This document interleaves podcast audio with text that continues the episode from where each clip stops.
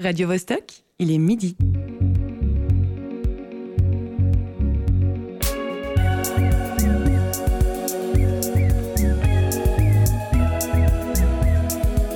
Midi bascule. Tous les vendredis à midi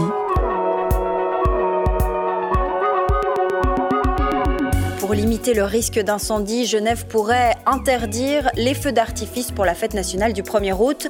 En Suisse, d'autres cantons ont déjà franchi le pas et le sujet fait même l'objet d'une initiative populaire fédérale. Il est 18h à Shanghai, où a eu lieu le spectacle utilisant le plus de drones au monde. 3280 appareils pour être précise. Il est 13h en Éthiopie où ont été distribués des exemplaires de l'œuvre d'art utile de la Ellison, la lampe Little Sun. Et il est midi dans le studio de Radio Bascule où plusieurs euh, néons sont allumés au plafond. Si vous nous écoutez en podcast, évidemment, il est l'heure du jour ou de la nuit que vous avez choisi. La technique est assurée par Ornella Caponi et Cyril Fay.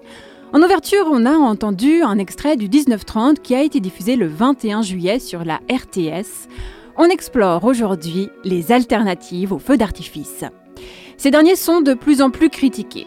Ils sont régulièrement interdits, leur nombre d'adeptes décroît, que ce soit pour des raisons de nuisance sonore, de pollution ou de protection de la faune et de la flore. Les pièces pyrotechniques étant composées de charbon, de soufre, de salpêtre et de particules fines, effectivement, le cocktail laisse à désirer pour le climat. Par quoi les fusées sont-elles remplacées? Au mois de mai dernier, Genève a connu le plus grand spectacle de drones d'Europe, Feu au lac. Une majorité du public a été conquise. Les médias ont été dithyrambiques au sujet de cette performance, son aspect poétique et sa douceur ont été vantés. Mais est-ce que réellement la fabrication d'un drone est anodine pour l'environnement? Existe-t-il d'autres façons de concevoir les œuvres lumineuses? Le Geneva Lux Festival a mis en avant au début de l'année la faible consommation des créations exposées Qu'en est-il vraiment? Les installations sont branchées sur le réseau électrique, pourrait-on l'éviter? Serait-il possible d'utiliser un autre type de ressource comme l'énergie solaire pour sculpter la lumière? Midi bascule. Marie-Ève Musy. Pour répondre à ces questions, deux membres du collectif Spot nous font l'honneur de leur présence sur notre plateau. Jennifer Hergé et Charles Hieronymi, bonjour. Bonjour. Alors, l'acronyme de votre association signifie en français énergie solaire en tournée. Spot promeut les énergies renouvelables. Êtes-vous également éco-responsable dans votre manière de vous déplacer? Comment êtes-vous venu ce matin? En train, en tram, euh, ouais. En vélo et en tram. Ben, ça, me semble très très bien tout ça. Au téléphone, nous recevrons Christophe Bertonneau, le directeur artistique de Groupe F. C'est l'entreprise qui a créé le spectacle de drone Feu au lac. Rachel Maisonneuve nous emmènera à Lausanne, chez Rigitech, pour tout savoir sur la fabrication d'un drone. Et José Lillo nous mettra à jour sur l'actualité avec une intervention prévue en milieu d'émission. José, quel moyen de transport as-tu utilisé euh, de ton côté? Les pieds, le tram, les pieds, le tram. Mais on serait presque totalement euh, irréprochable dans le studio. Je suis aussi venue en tram. Enfin bref, pour aérer les plages de discussion, nous écouterons quelques morceaux de musique euh, choisis par nos invités.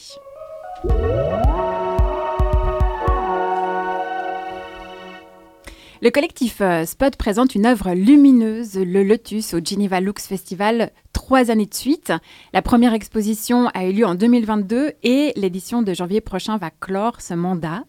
On va parler de cette œuvre évidemment, mais avant, revenons à la naissance de votre association Solar Power on Tour.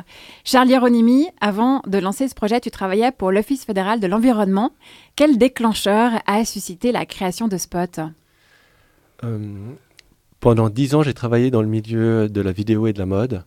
Et à mon retour des États-Unis, où j'ai vécu pendant une année à Hawaï, euh, j'ai eu la possibilité de travailler à l'Office fédéral de l'environnement pour préparer une conférence ministérielle sur les questions de climat. C'était en 2010.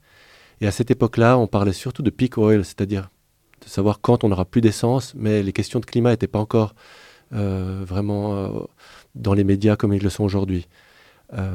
et ça m'a permis de comprendre que toutes les discussions sur ces questions restaient vraiment cloisonnées au, niveau politique et qu'il fallait absolument inclure la population dans la conversation.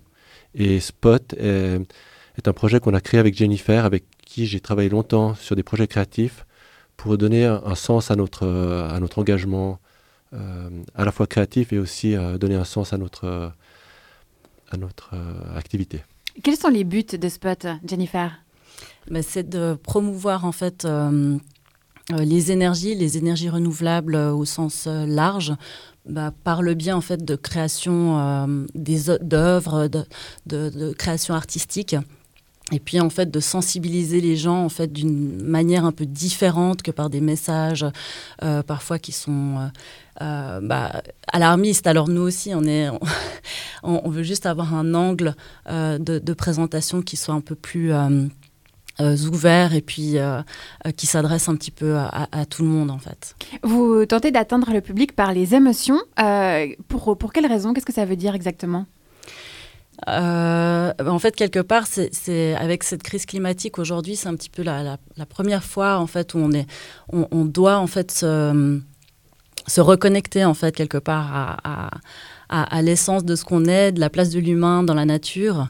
Et puis euh, finalement, c'est un petit peu un, appel euh, à, cette reconnexion et euh, à, vraiment comprendre qu'en fait, on ne va pas pouvoir avancer tout seul dans cette évolution bah, linéaire en fait sur sur la toujours plus toujours plus dans la consommation et puis que finalement on doit on doit en fait voilà apporter cette conscience en fait dans, dans ce qu'on fait plus proche de la nature. Justement, l'idée du lotus, c'est toi. Tu as des origines euh, chinoises, sauf erreur. Euh, Qu'est-ce que le choix de cette plante représentait pour toi? Mais c'est, quand même un, gros symbole en fait d'un point de vue euh, bah voilà spirituel. Euh, c'est, justement ce, ce, recentrage en fait qu'on peut qu'on peut avoir avec le lotus. Quelque part, le lotus il sort vraiment de, de la boue hein, et puis il devient une fleur parfaite. Euh, ce qui était aussi intéressant avec ce lotus, c'est que, alors oui, il a des origines euh, asiatiques, mais en fait, finalement, ça se déploie en fait euh, à un niveau qui est beaucoup plus universel.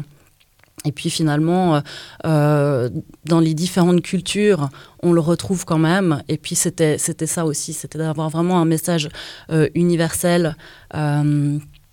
Euh, voilà, sur, sur les différentes cultures. Et puis, il y a cette, euh, cette pureté euh, vraiment de, de, de, de, ce lotus qu'on veut voilà, faire, faire rejaillir en fait dans, dans tout ce qu'on dans tout ce qu'on entreprend et puis dans la conscience qu'on met sur, sur ce qu'on décide en fait finalement.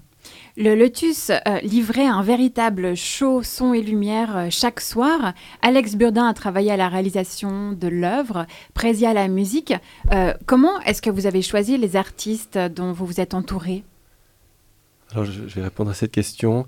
on, a, on a conçu le Lotus avant tout pour être un effet spécial d'un film dont le scénario a été écrit par Jennifer et, et finalement qu'on a réécrit ensemble. mais on, s'est rendu compte que le moyen de faire exister cet effet spécial, c'était de participer au Geneva Lux et de le faire réaliser euh, par des spécialistes euh, des, arts numériques euh, qui viennent du, Mapping Festival. Et Garage Cube est un, bureau dont la spécialité est de, créer des œuvres avec des LED et d'utiliser des logiciels de type MadMapper pour, pour faire vivre ces LED. Et Alex Burdin, qui est à la fois un, artiste et un, ingénieur, a, compris euh, nos envies, a compris euh, euh, comment on voulait faire vivre ce, projet pour qu'il soit pas seulement une œuvre d'art disposée dans la rue, mais mais qu'il intègre aussi la durée de vie d'une véritable plante. le lotus a une durée de vie et la musique et la lumière simulent cette, euh, cette, euh, cette, cette vie par, euh, par une création générative de son et de lumière. Et c'est une création qui change chaque soir. C'est-à-dire qu'en fait, par rapport à l'énergie que prend pendant la journée la plante qui est branchée sur le réseau électrique, elle va pas nécessairement fournir la même énergie, le même spectacle. le spectacle s'arrête quand il n'y a plus d'énergie. Est-ce que techniquement, c'est possible de détailler tout ça? Parce que pour moi, ça me paraît un peu abstrait. La, batterie a une certaine durée de vie et elle renseigne le logiciel à l'intérieur du Lotus de cette durée de vie. Et le son et la lumière vont s'adapter d'abord, euh, dans un premier temps, donner naissance de manière assez joyeuse à, cette plante. Puis ensuite, lorsqu'elle arrive à maturité, elle, est dans sa, dans sa phase de, de, maturité et ensuite elle va décroître et le son et la lumière vont euh, ben, finalement euh, mourir euh, comme un lotus peut, peut, finir sa vie. D'où vient la batterie, Jennifer? Ah, alors la batterie, donc ça c'est donc avec John Bailey de, de, de l'entreprise Bel Air, donc qui est ingénieur. Et euh, donc là aussi, c'était euh, c'était en fait une bonne relation qu'on a eue entre tous, parce que finalement, ils ont tout de suite bien compris le message qu'on voulait transmettre avec ce lotus. Et puis, ils ont aussi pu justement apporter leurs idées et puis finalement leur plus-value avec... Euh, avec ce son, avec cette lumière qui suivait vraiment cette, ces différentes étapes de, de vie en fait du lotus comme le disait Charlie, donc avec euh, euh, ce système euh, génératif. Et puis, en fait, c'est ça qui, qui, qui, allait vraiment dans la continuité du message, parce que ce qu'on voulait vraiment démontrer, c'est que ces ressources, elles ne sont pas voilà, inépuisables.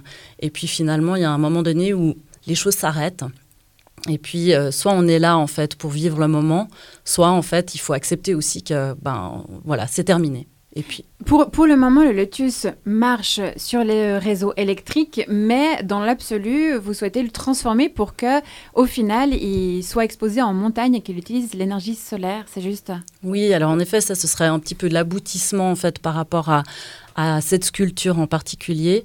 Euh, parce que c'est vraiment, en fait, on, on, irait au bout du message, en fin de compte, hein, vraiment de démontrer que on peut, euh, on peut euh, faire des éclairages sans pour autant euh, que ce soit vraiment hyper énergivore et puis de placer un petit peu le, le, fait de pouvoir aussi sensibiliser en fait quelque part les gens à différents lieux est aussi important pour nous de pouvoir bah, vraiment le, déplacer puis aller peut-être à, des endroits symboliques. Bah, on parlait de glaciers aussi, qui sont des, voilà, des lieux pour lesquels il faut euh, attirer vraiment le regard des gens et puis euh, et sensibiliser aussi à, ces questions-là.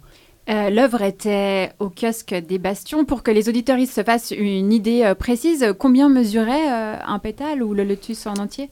Alors, il faisait 4 mètres de, de, de, longueur et 2 mètres de haut. On avait conçu d'abord un, un, lotus plus petit, mais on s'est rendu compte que pour, le, pour occuper tout l'espace du kiosque, il fallait le, le magistral. Donc c'était un, beau lotus. Tu as choisi de nous faire écouter euh, American Teenager d'Ethel Kane. Pour quelle raison? Euh, J'ai euh, après être revenu des États-Unis, de Hawaï, j'ai essentiellement mes oreilles qui sont tournées vers le, son US, et même si j'écoute aussi de la musique européenne. Et je pense que, surtout après avoir vécu en colocation avec des adolescents du, Midwest, de Idaho, de, du Dakota et, et, du Colorado, je me suis rendu compte qu'il y a une sensibilité de la nouvelle génération qui n'est pas nécessairement euh, celle qu'on vit en Europe, mais, mais qu'on peut euh, comprendre. Et, là, on, va écouter le son d'une personne qui, euh, vit une sorte de crise d'adolescence et aussi une crise de, personnel, puisque c'est un garçon qui est devenu une fille et, et qui est aussi autiste, mais qui, qui fait une sorte de cri de, voilà, cri de, la nouvelle jeunesse, de la nouvelle génération.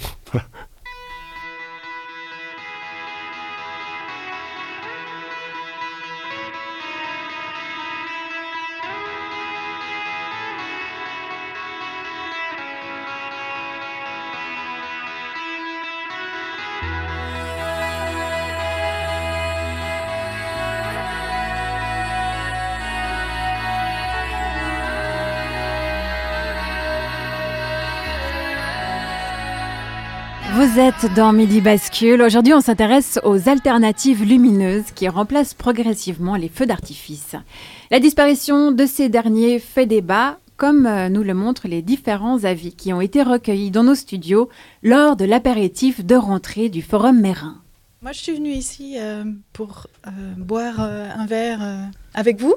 et tout à coup, je me suis retrouvée Euh, propulsé dans cette magnifique salle. Euh, du coup, euh, moi, j'aime beaucoup les feux d'artifice. J'ai trouvé que ceux du 1er août à Mérin étaient très sympas. mais je ne me suis pas posé la question de l'écologie parce que quand c'est beau pour les yeux, C'est beau pour les yeux. Et ils sont extrêmement contaminants, les feux d'artifice. C'est quelque chose qui, qui est mais une aberration. Ils sont chers. Le moment est venu pour qu'on change ça et qu'on fasse. Alors, je ne sais pas si les drones, si le bilan écologique des drones était très, très bon, mais en tout cas, euh, des faisceaux lumineux. Et je pense qu'il faut euh, qu'on fasse tout ce qui est dans notre pouvoir pour lutter contre la crise climatique. Et voilà, et je pense qu'il faut interdire les feux d'artifice. J'ai vu le spectacle des drones, été regardé. Alors ça plaira à Jean-Pierre parce que ça ressemble euh, beaucoup à un feu d'artifice, mais ça fait pas de bruit. C'est beaucoup plus lent et poétique. Ça, dure plus longtemps euh, parce que chaque, euh, chaque image qu'on peut voir se déploie beaucoup plus lentement qu'un feu d'artifice. Il faut quand même savoir que le feu d'artifice, ça rappelle la guerre aussi. Euh, j'ai un exemple, je on, a, on, avait accueilli euh, des amis qui ont vécu la guerre en Bosnie-Herzégovine. Pour eux, il était juste impossible de voir un feu d'artifice, tellement ça leur rappelait euh, ce qu'ils avaient vécu. Donc il y a un côté militaire dans le feu d'artifice. et, les drones, c'est plus pacifique, mais on peut imaginer d'autres d'autres jeux de lumière, d'autres fêtes, d'autres moments de rencontre. Ce qui a été fait à Genève, c'est très beau, c'est magnifique. Mais bon, il faut aussi les charger, les drones, avec l'électricité. Donc je pense qu'on on peut lui aussi hein, de ce côté-là. Ça fait partie du folklore, donc je rejoins les avis comme quoi les feux d'artifice, ça fait partie de l'enfance de nombreuses personnes et qu'il faudrait trouver à l'heure actuelle un compromis pour rentrer dans le temps actuel et respecter effectivement ben, tout ce qui nous entoure pour que ça perdure. On sait euh, l'impact qu'ont les feux d'artifice euh, au niveau environnemental ou aussi sur euh, les animaux. Donc, on parlait des animaux de compagnie avant, mais même sur les animaux sauvages, donc les oiseaux qui passent, que ce soit les canards sur le lac, etc.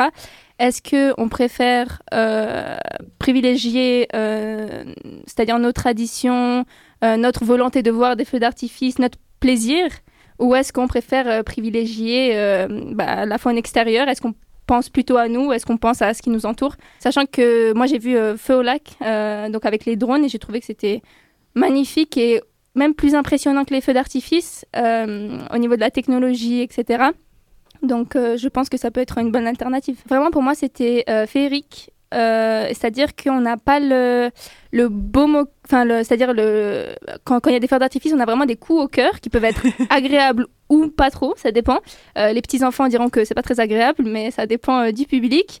Mais les drones, j'ai pas ressenti ça, c'était juste féerique, donc moi j'ai beaucoup aimé. Moi, alors personnellement, pas du tout peur. J'ai vraiment souvenir du 1er août, des feux d'artifice. C'était vrai, enfin c'était l'émerveillement un peu pour moi avec euh, bah, toutes mes copines et tous mes copains, on y allait. Puis c'était un peu euh, l'activité de l'été. Mais c'est vrai, après, je comprends euh, ce que dit Kenza, c'est aussi, il faut peut-être avancer avec son temps. Et peut-être qu'aujourd'hui, bah, on se rend compte que c'est peut-être plus trop d'actualité.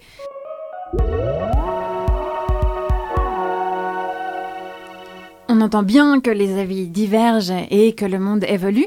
Jennifer Hergé, tu travailles aussi à la communication d'une commune. Tu nous confirmes que le sujet fait débat également dans les bureaux? Oui, oui, c'est sûr. Euh, et puis, euh, c'est une question qu'on a, a déjà sur la table depuis plusieurs années, en fin de compte. Et puis, euh, en fait, on, a, on, réfléchit à différentes autres solutions. Après, il y a des questions de budget aussi, parce que c'est sûr qu'à Genève, voilà, ils ont eu ils ont d'autres possibilités financières dans des communes plus petites. Typiquement, les, les drones, c'est pas forcément une solution qui est, qui est, tout simplement possible en fin de compte, parce que euh, euh, voilà, pour avoir un show qui vaille vraiment la, peine visuellement, ça nécessite vraiment de pouvoir y mettre un certain budget. Donc, on réfléchit aussi à d'autres alternatives. Typiquement, le mapping, c'est aussi une solution euh, qui, est. Euh, nous, on l'a déjà mis en place euh, trois années pendant trois années consécutives. Et puis maintenant. Bah, Donc le mapping, qui est la projection de vidéos ou de lumière sur des bâtiments voilà, ou des exactement. Quoi. Voilà. Donc. Là maintenant, comme on a fait trois ans avec ce mapping, on cherche en fait encore une autre. En fait, il faut sans cesse innover, mais après, on se demande si l'innovation va vraiment aller dans le sens de toujours plus de technologie ou au contraire de revenir vers quelque chose euh, d'aussi plus euh, peut-être organique aussi, euh, peut-être avec des spectacles vivants, finalement d'autres options que d'aller toujours plus vers la technologie. Mhm. Bah, on va en discuter avec euh, le directeur artistique de Groupe F, l'entreprise qui a créé Feu au lac. Christophe euh, Bertonneau est au téléphone avec nous. Tu es connu comme l'un des meilleurs experts euh, mondiaux dans le domaine de la pyrotechnie. La société pour laquelle tu travailles existe depuis plus de 30 ans. Elle s'est d'abord spécialisée dans les feux d'artifice sur un marché international. Et depuis quelques années, elle s'oriente de plus en plus sur les spectacles de drones. Comment s'est effectuée la transition? Alors, euh, une partie de notre activité est aussi de faire du spectacle vivant, hein, puisqu'on réalise euh, des spectacles dans des sites euh, avec des acteurs et avec l'ensemble des moyens techniques qu'on peut trouver, genre le mapping et ces choses-là. On fait aussi ces choses-là. Donc, c'est nous, on a un regard général sur la lumière et sur les spectacles, le rapport au public. Et euh, chaque, euh, chaque euh, moment, chaque occasion est une possibilité d'utiliser un outil ou un autre selon le, le, contexte, selon l'environnement, selon des attentes du public. et donc le, le feu d'artifice est sollicité parce que c'est quand même le média le moins cher qui peut toucher le plus de gens. Hein. On calcule à peu près un feu d'artifice à un prix de revient d'un franc suisse par euh, tête de spectateur, voire moins, euh, alors que toutes les autres techniques ou tous les autres moyens employés, et en particulier malheureusement le spectacle vivant, ont atteint des coûts de production qui euh, rendent très difficile le ratio public-spectacle. Mhm. Donc c'est un choix cornélien à chaque fois. Euh, il y a des gens qui adorent les feux d'artifice, il y a des gens qui préfèrent les drones, il y a des gens qui adorent le mapping. Euh, moi, je fais tous ces métiers depuis longtemps. Hein. On, a, mappé la Tour Eiffel, pour vous donner un exemple. Et depuis 20 ans, je m'occupe de mapper tous les spectacles du Pont du Gard. Euh, et pour moi, il n'y a pas de, radicalité à avoir. En définitive, il y a des choix politiques à faire en fonction d'un environnement et on trouve des solutions pour essayer de satisfaire au public. C'est ça, vous faites un peu du, sur-mesure euh, suivant les demandes bah oui, on fait du spectacle surtout, vous savez. Donc à partir du moment où on fait du spectacle, notre euh, désir c'est que le public reparte euh, ravi, touché, ému. et donc là, l'expérience euh, qui était très très importante pour nous parce que euh, il y a une vraie concurrence avec euh, le feu des fêtes de Genève, une vraie question sur ce, spectacle que j'ai réalisé moi-même deux fois. Euh, donc on est au cœur du sujet et ma question c'était est-ce que le public va apprécier une forme de contemplation, un rythme très différent, une douceur dans les dans l'évocation. Hein, les, les, le, le, le, média drone n'est pas un média rapide, c'est un média très lent. Mm-hmm. Et et donc, euh, euh, c'était une, vraie question. Moi, j'étais très tendu. J'avais vraiment peur qu'on se fasse siffler à un moment donné parce que on ne sait pas. Hein, c'est tout à fait neuf. Euh, on ne connaît pas les réactions du public. Et là, ça s'est plutôt bien passé. les jauges sont montées petit à petit et ça a fini par produire un succès. Alors, euh, est-ce que euh, ce succès, c'est 99% ou est-ce que c'est 90% ou est-ce que c'est 70% de la population euh, qui a apprécié ou qui regretterait le feu?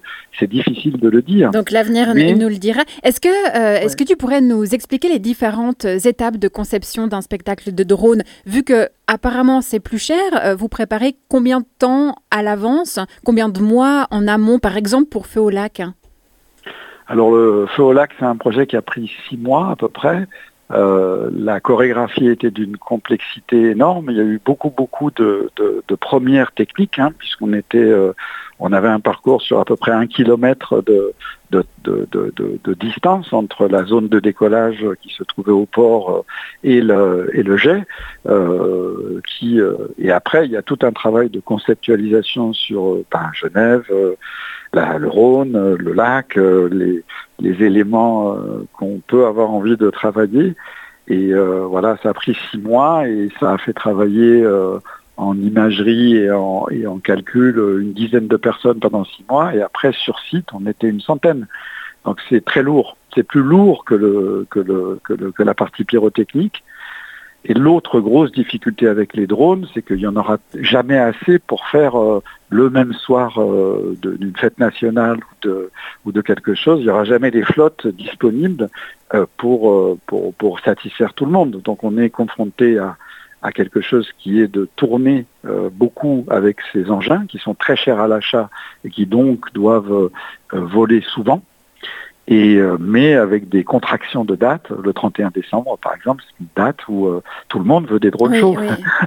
et donc, oui, c'est- voilà. Pour, mais pour moi, hein, je suis directeur artistique. Pour moi, c'est un média, c'est un média extraordinaire. Moi, je, je suis toujours euh, fasciné par les étoiles la nuit, par euh, n'importe quelle luciole au verre à soie. Euh, ça touche le public et, et c'est un outil qui permet aussi de faire une véritable narration euh, très douce, très très très sensible. Donc, euh, mais c'est un outil en plus. J'adore les feux d'artifice aussi. Euh, ils sont décriés en ce moment, mais euh, la roue tourne. hein. vous savez, on a vu passer des modes et on les a vus revenir. Le fait d'être euh, juste euh, en deux mood, je pense que c'est quelque chose qui est aussi beaucoup questionné en ce moment sur l'alimentation, sur euh, des tas de choses. La partie environnementale est quand même, enfin, un feu d'artifice est certes pas super génial pour l'environnement, mais à comparer avec tout le reste, ça reste vraiment un, un- un tout petit détail Par en comparaison de Par rapport à ça, combien d'années Oui. est-ce que vous gardez? Parce qu'effectivement, les drones ne relâchent pas de gaz polluants au moment du spectacle, mais euh, durant leur fabrication, oui. Combien d'années est-ce que vous gardez un même drone? À quelle fréquence est-ce qu'il faut changer le matériel parce que la technologie a avancé? Là, vous allez, vous allez de nouveau être confronté aux règles du progrès, c'est-à-dire que même une machine qui pourrait encore fonctionner ou voler sera plus à la mode parce qu'elle n'a pas le dernier détail technique de machin, et on va en refaire une autre. Cette espèce de gabegie euh, technologique et cette avancée avec euh, euh, cette, cet entraînement des médias à toujours faire du neuf, au lieu de travailler très sérieusement à la qualité de ce qu'on fait, c'est bah, c'est le désastre du 21e siècle. C'est-à-dire que on a tous à travailler avec des outils et à les faire travailler le plus longtemps possible. On a tous à essayer de sortir le meilleur jus d'une production et en définitive, le, le système d'achat ou le système de communication des spectacles est beaucoup plus relié à la nouveauté, euh, à on n'a jamais vu ça, euh, qui sont que des phénomènes polluants en réalité. hein. Donc euh, euh, le, le problème est global. Il n'est pas fondé sur euh, spécialement les drones ou les feux d'artifice Oui, et tout ça. Il est ouais, fondé sur euh, changer de bagnole toutes les cinq minutes euh, parce qu'elles sont plus écolo. Enfin, vous voyez, c'est, on est dans, des- dans une espèce d'injonction paradoxale permanente. Nous, bah, on fait notre chemin, puis on essaye de faire notre métier qui est bah, de rendre le public, enfin, que, que les gens qui ont, qui ont, qui ont eu une promesse repartent avec la banane, quoi, et que et que qu'ils soient contents d'être d'être d'être là. En tout cas, ça marche. Souvent, en tout cas, quand euh, on regarde le public et les spectateuristes des euh, feux d'artifice ou autres spectacles lumineux, euh, souvent les gens ont un grand sourire jusqu'aux oreilles et, et ça fait plaisir à voir. Merci beaucoup, Christophe Bertonneau, pour cet appel. On termine la conversation avec un morceau d'Agnès Obel que tu as choisi. Qu'est-ce qui te plaît dans Broken Sleep? C'est euh, euh, justement cette douceur, c'est cette euh, partie à la fois mélancolique et très lumineuse.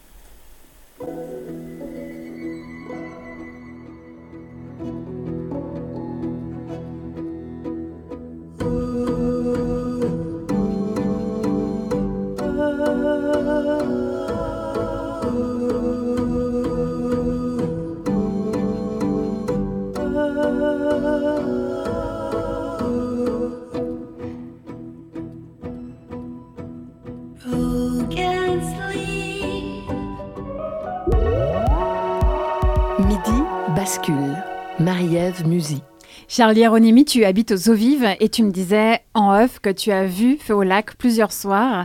Qu'est-ce qui t'a fasciné dans ce ballet aérien? Alors j'ai trouvé que l'esthétique euh, finalement était très belle et qu'elle elle touchait, euh, elle pouvait toucher tous les publics. Elle n'était pas spécialement destinée à un public euh, aussi pointu que celui du Mapping Festival, qui est un festival qui a lieu à Genève, qui est beaucoup plus, disons, euh, orienté vers la scène du clubbing. Et là, j'ai l'impression que ces mêmes technologies qui sont utilisées sur la scène du mapping euh, nous ont fait rêver. Et, euh, euh, donc le directeur du groupe F a parlé de, cette douceur, de cette lenteur, et c'est quelque chose que j'ai beaucoup apprécié. José, t'es pas tout à fait d'accord. Toi, tu l'as vu avec ta fille hein, et elle te pèse cette lenteur? Qu'est-ce qui se passe exactement Non, j'ai rien contre la lenteur, mais c'est vrai que c'est un peu laborieux. Et puis, euh, je trouve euh, comme euh, mise en forme, en fait, on attend. C'est joli, c'est un peu émerveillé. On s'émerveille quand la figure apparaît, mais elle, prend évidemment du temps à arriver. Ensuite, euh, esthétiquement, ça me renvoyait à du pixel art. Je me disais, tiens, c'est dans le ciel, mais en fait, c'est comme euh, si j'étais de- devant mon écran et mon Commodore 64 à l'époque. je veux en termes de. Enfin, c'est comme des points lumineux, donc c'est du pixel, si tu veux. Enfin, moi, j'avais l'analogie qui me faisait. Du coup, du coup, enfin, voilà, ça me faisait travailler comme ça. Je ne sais pas quel avenir ça a, en fait. euh, passer la nouveauté, euh, voilà, je me demande, ma fille, euh, au bout de deux minutes, elle est passée à autre chose, à cache-cache ou des trucs comme ça. Mais euh, voilà, je sais pas. Eh ben, nous, nous verrons. Nous sommes à la moitié de l'émission. On va décrocher de l'art lumineux quelques minutes pour plonger dans l'actualité avec une chronique. Alors, euh, si son auteur a un côté poétique également, il le met surtout au service de la rébellion. José, on t'écoute. On va passer dans l'art ténébreux alors. en Helvétie, comme chaque année en cette saison, on entend un cri de douleur lugubre retentir dans tout le pays. Nul ne saurait décrire ce cri spécifiquement suisse, ni aucun langage humain le dépeindre. C'est comme si, comme si on arrachait d'un coup les plumes à 8 millions et 865 270 poulets. À ce stade, vous vous dites, c'est une chronique sur une secte satanique qui opère à échelle nationale chez nous, là, ou quoi? Mais Qu'est-ce qui se passe? Les poulets, les plumes, ça pue à fond le satanisme, ça. Alors, pas tout à fait, mais c'est pas loin, vous allez comprendre. Je vous donne une- un indice. Ce rituel étrange et sinistre, qui a lieu à l'automne, se répète chaque année en Suisse depuis 27 ans. Et là, si vous n'avez toujours pas fait le lien, c'est que vous méritez vraiment d'être plumé. Je veux bien sûr parler de l'annonce de la hausse annuelle des primes d'assurance maladie. Quand est-ce qu'en Suisse on crie de tout son corps, sinon au moment de l'annonce de l'augmentation des primes d'assurance maladie hein? Il y a aussi, c'est vrai, quand on se qualifie pour le mondial et quand on se fait sortir dans les 16e. Mais à part ça.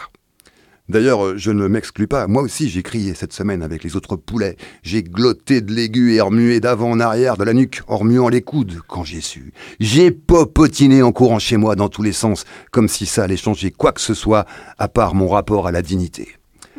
Rendu là, j'ai même allumé la télé. Quasi 10% d'augmentation de primes cette année. Record historique battu.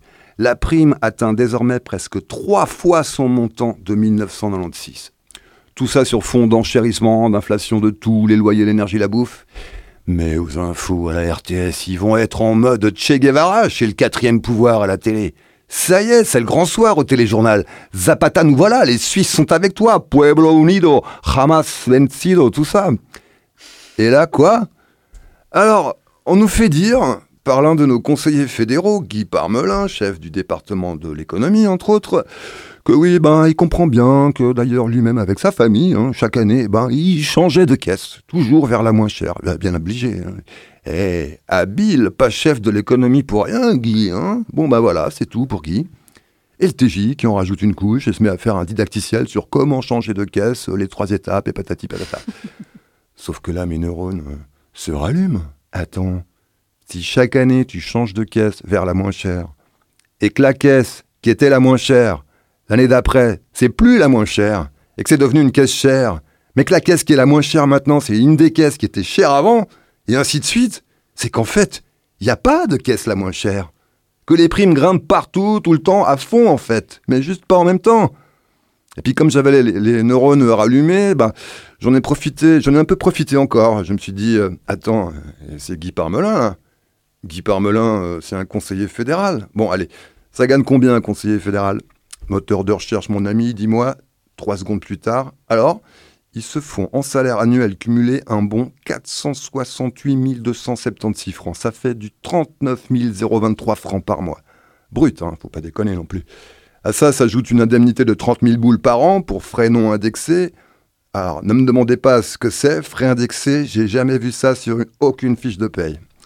Bon, je crois que c'est clair, hein, qu'on est là avec Guy devant la réalité financière type du gars qui est obligé de changer chaque année de caisse avec sa famille pour tenir économiquement le coup. Et qui, par générosité, patriotisme et altruisme compassionnel, partage avec ses administrés ses astuces économiques personnelles. Guy, sérieusement, arrête. On nous plume, mais on nous a pas encore coupé la tête. Toi, Guy, même si tes primes, elles augmentent chaque année de 10%, t'as de quoi te tenir un moment, non? Avant de devoir te mettre aux pâtes au beurre toute la semaine pour pouvoir payer tes primes. Non, Guy, vos gens de la com au Conseil fédéral sont de plus en plus nuls et ostensiblement voyants. Ton exercice calibré s'adresse au peuple par l'exemple personnel. Ça avait des airs de Marseillaise de la mauvaise foi. Citoyens, versez tout votre pognon, payons, payons, qu'une taxe impure détrousse les couillons.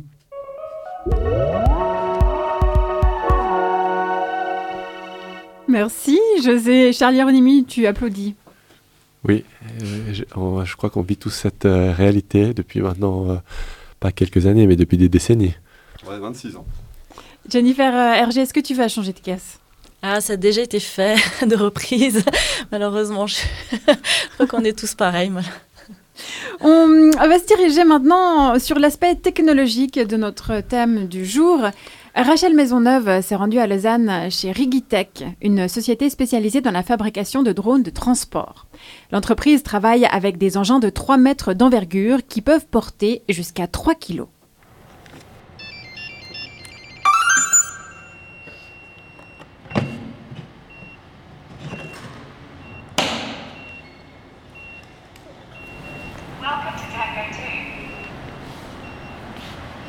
Ici, c'est là où on fabrique les drones. Cette petite salle, c'est toute la partie électronique. Donc euh, c'est la production, tout ce qui est euh, câbles, euh, PCB, etc. Donc euh, qu'on fabrique ici, on, assemble ici. Donc, je suis David Rovira, je suis cofondateur ici à Rigitech. Rigitech a été fondé en 2018 euh, par trois cofondateurs. Tous ont une belle relation avec, les drones et on a décidé de, monter une boîte qui fasse seulement de la logistique, du transport euh, de, différents paquets, en, en débutant avec la logistique médicale, l'envoi point à point entre des euh, zones qui sont euh, pas bien connectées, donc des zones rurales. Donc le drone vole à 120 km/h. Euh, c'est un drone, euh, ce qu'on appelle VTOL, Vertical Takeoff and Landing. C'est un drone qui est moitié hélicoptère, moitié avion. Une fois, il est euh, une hauteur de 50 à, à 80 mètres. Il arrive à faire jusqu'à 100 km de distance. Ici, on fait des tests euh, de tout ce qui est au sol, donc que les moteurs individuels tournent, etc. Et que le système ait une réponse et se connecte bien. Tout ce qui est test en vol, c'est à l'extérieur. Parce qu'à l'intérieur, on n'a aucune assistance pour le pilotage, vu qu'on n'a pas le GPS. Donc c'est tout en manuel et ça serait trop dangereux euh, de Ouais. faire à l'intérieur. Donc on fait tous les tests à l'extérieur. Euh, voilà.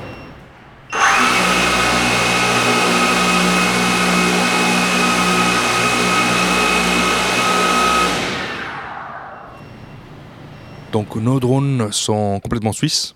Euh, on fait euh, toute la partie extérieure du drone euh, avec une, en- une entreprise Zurich. La plupart, il y a quelques-uns comme sont les batteries où c'est très très très difficile à, à les acheter en Europe. Mais on essaie toujours de maintenir la plupart des composants suisses et si on n'arrive pas, européens. Pour l'instant, on remplace pas beaucoup de, composants. Ce qu'on fait, euh, tous les composants sont réutilisés ici en R&D, dans le, Research and Development, euh, pour faire des tests. On a beaucoup de tests de parachute à faire, de tests de R&D, de vitesse, etc. Donc il y a des drones qui sont dédiés, qui sont fabriqués à partir de, euh, soi-disant, déchets ou des anciennes versions qui sont plus utilisées. Donc on les réutilise pour faire ces tests-là qui sont, il y a des fois destructifs comme ceux des parachutes. Donc on utilise toujours euh, ce qui a été, euh, ce qui n'est plus utilisé euh, chez nous.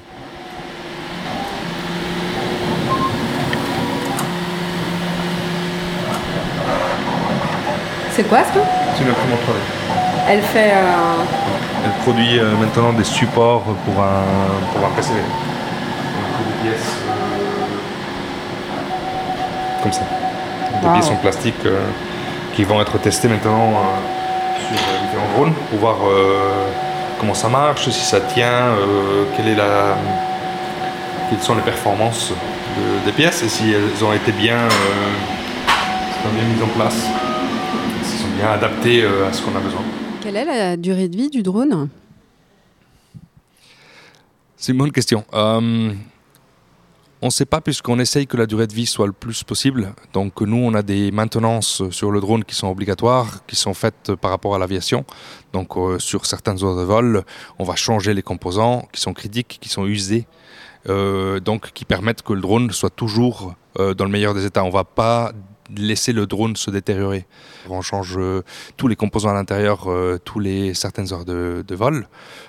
Le drone, c'est comme s'il était nouveau Donc je crois plutôt que la technologie euh, va, changer tellement dans les prochaines 3, 4, 5 ans que le, client va vouloir changer le drone. Donc c'est pas que le drone se détériore et il ne fonctionne plus, mais plutôt que euh, comme quand on a un ordinateur qui marche encore mais on veut la nouvelle version. Donc on est toujours en train d'optimiser. Donc euh, tous les produits qu'on a ici sont en pleine optimisation. On a, des, on a une grande équipe qui, qui travaille sur R&D. Donc euh, c'est pas qu'on euh, research and development, donc euh, sur la recherche. Euh, mais en fait, l'idée générale, c'est qu'on va pas sortir un nouveau produit, mais on va améliorer celui qu'on a. On aura de nouvelles possibilités avec le drone. Là maintenant, on vient d'installer un, un, système pour laisser tomber une charge si nécessaire. Donc on ne devrait pas atterrir sur des endroits. On pourrait juste s'approcher pour, pour laisser. Donc il n'y a pas de terrain aménagé. Euh, donc ça, c'est des choses qui, qui, des changements qui, sont, euh, qui se font euh, au cours du temps et qui peut-être feront qu'un client qui a une version ancienne d'ici 4 ans dise bon c'est le moment de changer, d'avoir la nouvelle version du même système. Qu'est-ce que tu en penses en termes écologiques? Alors, En termes écologiques, ben, bon, c'est sûr, il hein, n'y a pas d'émissions, donc c'est vert. Après, c'est sûr que oui, la fabrication et autres, c'est pas forcément les batteries, tout ça. En même temps, après, est-ce que c'est pire que. Euh, je vois un, un exemple qu'on a où on veut faire une route au niveau de, Genève. Quand on voit ce que c'est les, bouchons de ce, côté-là, bah, c'est sûr que si on pouvait avoir ça pour quelques livraisons, ça remplacera jamais toutes les livraisons, ça c'est certain. Mais euh, si ça peut atténuer un petit peu le, domaine de la livraison, ça, ça serait pas mal. Hmm. Il y a déjà des trajets Genève-Lausanne qui se font avec ces drones? Alors Genève-Lausanne, non. Genève-Copé, oui, nous, on a une route euh, qu'on a volée plusieurs fois, euh, qui permet de relier euh, voilà, Genève jusqu'à Copé, par-dessus le lac. Donc, et le but, bah, c'est de créer, potentiellement, essayer d'étendre un peu le, le réseau.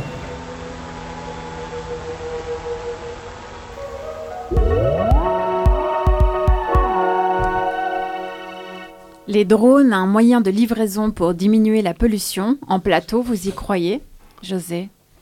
Mais non, pas du tout. Et puis, la, fabrication, c'est combien, enfin, ça pollue. Fabriquer n'importe quoi, n'importe quel objet, c'est ça. Il ne faut pas juste penser euh, quand on le consomme, et c'est électrique, etc. L'autre chose, c'est que, après, j'en sais rien, j'ai que des questions. Les composantes, là, elles sont extraites, etc. On va vers une limite. Il y a une limite. Là, je trouve que c'est quand même. Euh, une logique de croissance infinie en fait. Il y a quand même une limite des ressources. Donc euh, voilà, après j'ai que des questions. Si, si, on fabrique des drones avec euh, ce qui reste, euh, on ne pourra pas fabriquer d'autres choses avec euh, plus tard, avec ce qu'il n'y a plus. Quoi. Enfin, je, mais je ne sais pas, j'écoute des gens comme Biancovici et je commence à m'inquiéter sérieusement. Quoi. Jennifer, Charles, tu veux réagir? Oui, en fait c'est une, une sorte de course en avant pour livrer le plus vite possible qui a, été commencé par Amazon aux États-Unis.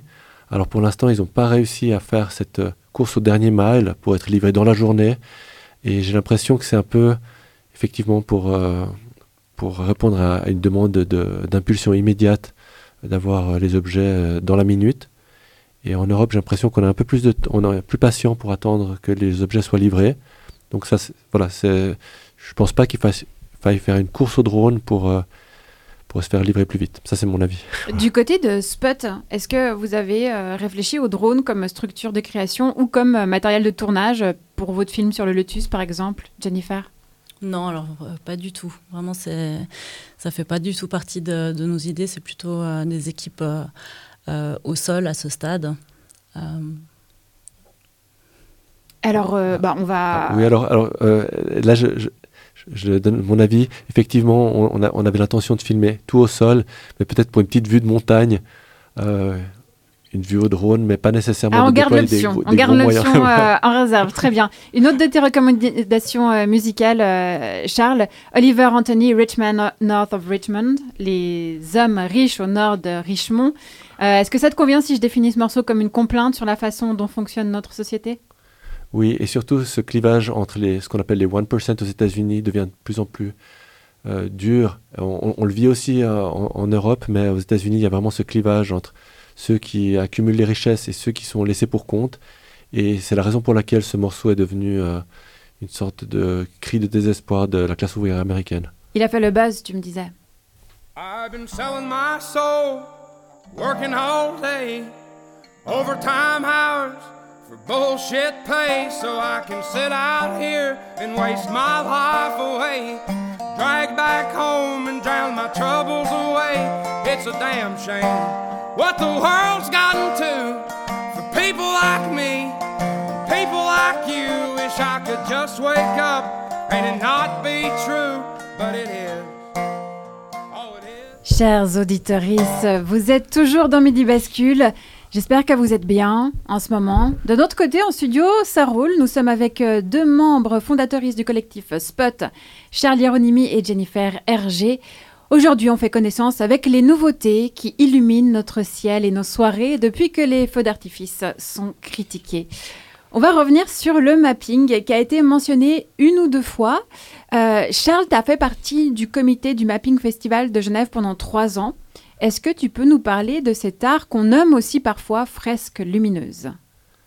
Oui, c'est un, une, euh, c'était un mouvement artistique euh, qui s'est développé avec euh, l'essor des, moyens digitaux, des, technologies, et qui était au, début vraiment underground. Et c'était un, moyen d'apporter des éléments visuels à la scène de musique électronique de club. Et euh, au début, c'était essentiellement des projections euh, de, bouts de films euh, avec des technologies qu'on appelle celles du VJing, c'est-à-dire comme un, DJ qui passe des, boucles ou des, morceaux, le VJ passe des boucles d'images sur le son euh, du musicien. Euh, et ces technologies se sont développées pour finalement intégrer euh, les LED lumineuses qui aujourd'hui euh, sont un, un élément important dans les spectacles. Parfois, on a des murs de LED complets. C- Ça peut être projeté sur quel euh, type de bâtiment? Des églises euh, N'importe quoi, en fait. Alors les projections films qui sont utilisées euh, sur les bâtiments permettent d'épouser les volumes du bâtiment, les fenêtres, et de créer des spectacles complets sur la façade du bâtiment, comme si c'était un, un écran de cinéma, mais simplement on, on- on adapte la projection sur un bâtiment complet. Euh, D'abord on se base sur une photographie, on travaille ça en studio, et ensuite on ajuste juste avant euh, la projection. Les, murs de LED euh, dont vous avez parlé, c'est euh, des murs entiers de, d'écrans euh, extrêmement lumineux qui sont utilisés notamment dans les grands spectacles de, DJ euh, ou de, de, rockstar. Et c'est des technologies qui coûtent des millions, mais qui sont aussi... euh, euh, dont on, utilise les mêmes types de projections que pour, euh, pour, les, pour les flux vidéo. Voilà, on utilise MadMapper, qui est un logiciel qui permet à la fois de projeter de l'image vidéo, des LED et maintenant le laser, dont on a parlé. Le laser, qui est justement maintenant à la mode, il y a eu d'ailleurs des œuvres qui, qui utilisaient le laser au Geneva Lux Festival, mais ça, il peut être, ça peut être dangereux par contre. Alors c'est une technologie avec laquelle il faut faire un peu plus attention. Euh, il ne faut pas qu'elle puisse être projetée directement dans les yeux, parce que ça peut, ça peut abîmer les yeux, la cornée, ou même rendre aveugle. Et la réglementation à Genève est assez euh, contraignante, donc on ne peut pas utiliser les lasers euh, à tout bout de champ. Le collectif Spot met en avant des artistes qui créent des œuvres avec l'énergie solaire ailleurs sur la planète. On a par exemple Little Sun de la Forêt Lyson que j'ai mentionné en introduction de l'émission. Est-ce que tu peux nous expliquer ce projet? C'est un projet qui, euh, a été euh, euh, initié par un artiste islandais qui a travaillé avec un ingénieur danois et ils ont développé un petit soleil en plastique qui, euh, euh, qui, qui, est alimenté par de l'énergie solaire, par une, petite cellule photovoltaïque. Et euh, l'idée, c'était de distribuer cette, euh, cette œuvre d'art, mais en même temps fonctionnelle, à des étudiants dans des pays où euh, on n'a pas accès à l'électricité pour que les, les, enfants puissent continuer à faire leurs devoirs dans l'obscurité. Donc ça a eu un, un écho et, et un ce, ce, ce, projet maintenant euh, est distribué au niveau international. On va retrouver le Lotus au Geneva Lux Festival en janvier prochain, toujours euh, au même endroit? Oui, Jennifer, oui, oui euh, en effet, il sera installé donc euh, au kiosque du, du, jardin anglais. En effet. Et puis pour la suite, donc le film qui sera tourné avec le Lotus en montagne a eu reçu des, des aides financières, je crois. Alors pour l'instant, on est en train de, trouver des aides pour créer un film euh, dont le scénario a été écrit par Jennifer et on, aimerait euh, créer une, à la fois une captation euh, classique de cinéma et une captation pour des casques de réalité virtuelle et pour du cinéma immersif 360 pour plonger les spectateurs dans cette expérience du Lotus le choix de la VR euh, est justement euh, en relation avec euh, tout le travail sur les émotions dont tu parlais en début d'émission, Jennifer. Oui, c'est ça, c'est que vraiment on puisse finalement, par la technologie, aider les gens finalement à se reconnecter à cette histoire en fait, parce qu'on parle de des anciennes civilisations qui, avaient des, connaissances intuitives sur la nature, sur les énergies. Et, et finalement, on espère que justement par cette technologie, on puisse, enfin, euh, ça suit même en fait l'histoire du, scénario en fait. Hein, c'est vraiment de pouvoir connecter les gens, les, les, enfin, gens d'aujourd'hui euh, à, à, cette euh, à ce, à, cette, à ce, savoir en fait. Donc ça reste très symbolique, euh, mais quand même de, de, de, de, pouvoir en fait transmettre euh, ces connaissances qui ont finalement intuitivement toujours été présentes en fait. Euh, et il faut, faut juste qu'on puisse intérioriser tout ça et puis euh, voilà, on espère que, que, que, ça puisse se ressentir en fait euh, par ce biais-là, par cette immersion-là. José, l'énergie solaire, est-ce que tu t'y es mis déjà? Bah non. Comment tu n'as pas de panneau solaire sur le toit de ton immeuble? Non, bah, je suis en appartement, je sais pas, je suis pas, je suis pas moins autonome, c'est pas mes décisions. Enfin, les, la, la, comment c'est euh, la consommation énergétique, c'est pas trop mes décisions là dedans. Quoi. Mais tu peux avoir des petites lampes parce que justement les petites lampes comme euh, Sun, Little Sun, c'est ça? Euh, ça, c'est des choses que tu achètes toi. Même Ikea a des lampes solaires, je crois. Ouais, peut-être pour lire le soir, faudrait que, ouais, faudrait que je m'y mette. Merci beaucoup euh, Charlie Aronimi et Jennifer Hergé d'être venus nous parler de votre collectif Solar Power on Tour. Merci à Christophe Bertonneau pour son appel téléphonique un peu plus tôt. Chers basculiens et basculiennes, vous avez entendu une chronique de José Lillo et un reportage de Rachel Maisonneuve. À la réalisation, c'était Ornella Caponi et Cyril Fay. La semaine prochaine, on vous donne rendez-vous pour décortiquer le chant du levain un podcast signé Michel Sauzer et Pierre Rodetta. Je me réjouis de vous retrouver. Merci pour votre écoute précieuse. Et il ne me reste plus qu'à vous souhaiter de basculer agréablement dans le week-end.